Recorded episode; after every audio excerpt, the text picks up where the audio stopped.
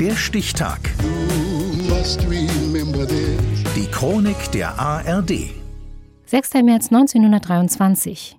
Heute, vor 100 Jahren, wurde der deutsche Schauspieler und Kabarettist Jürgen von Manger geboren.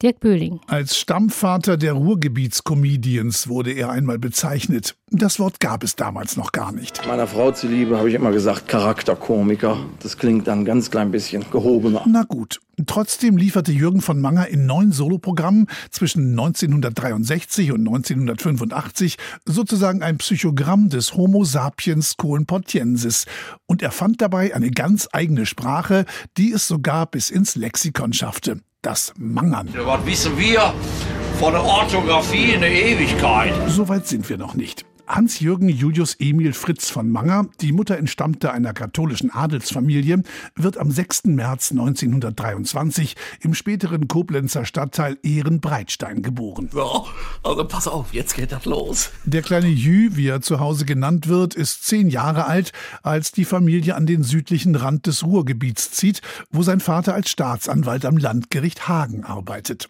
In der Schule imitiert er seine Lehrer, hat erste kleine Auftritte als Statist im Hagener Stadttheater, besteht 1941 ein Notabitur und wird sofort danach als Soldat in den Krieg geschickt. Da ist er 18. Immer dabei die Werke des bayerischen Schriftstellers Ludwig Thoma, dessen satirische Alltagsbetrachtungen den jungen Mann sehr begeistern. Schon damals ein Hinweis auf sein späteres Motto. Mensch bleiben. Nach dem Krieg geht Jürgen von Manger ans Theater, spielt in Hagen, Bochum und Gelsenkirchen und entdeckt für sich den Spaß am Ruhrpott-Dialekt. Mit Schirmmütze, Oberlippenbart und einem etwas schiefen Gesicht, das von einer früheren Gesichtslähmung herrührt, entsteht seine Bühnenfigur. Herr Adolf Tichtmeier aus Gelsenkirchen. Parallel studiert er Jura, weil er dem Schauspielerberuf als alleinigem Broterwerb nicht traut bis zum 31.12.1961. An diesem Tag bekommt Jürgen von Manger die Gelegenheit, in der Silvestersendung des NDR seinen selbstgeschriebenen Sketch Der Schwiegermuttermörder zu präsentieren. Sein Durchbruch. Und dann habe ich sie im Keller getragen, ne? Und habe ich sie gesägt.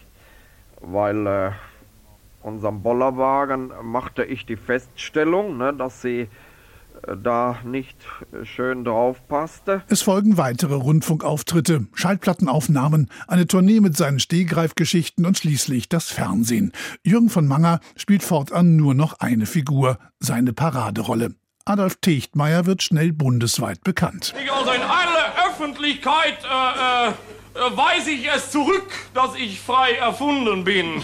Serien wie Techtmeier klärt auf, Mensch bleiben und Techtmeiers Reisen machen Jürgen von Manger zum Fernsehstar mit Einschaltquoten von über 50 Prozent. Techtmeier ist überall. Denn gibt für Schottland ein äh, Prinzip.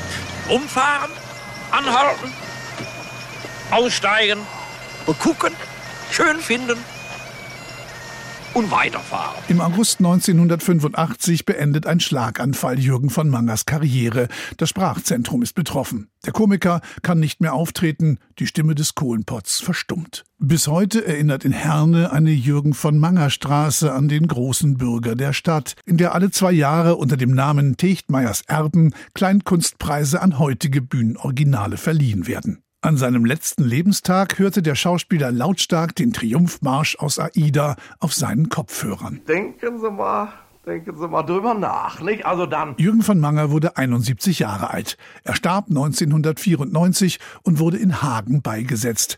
Heute wäre er 100 Jahre alt geworden. Der Stichtag. Die Chronik von ARD und Deutschlandfunk Kultur. Produziert von Radio Bremen.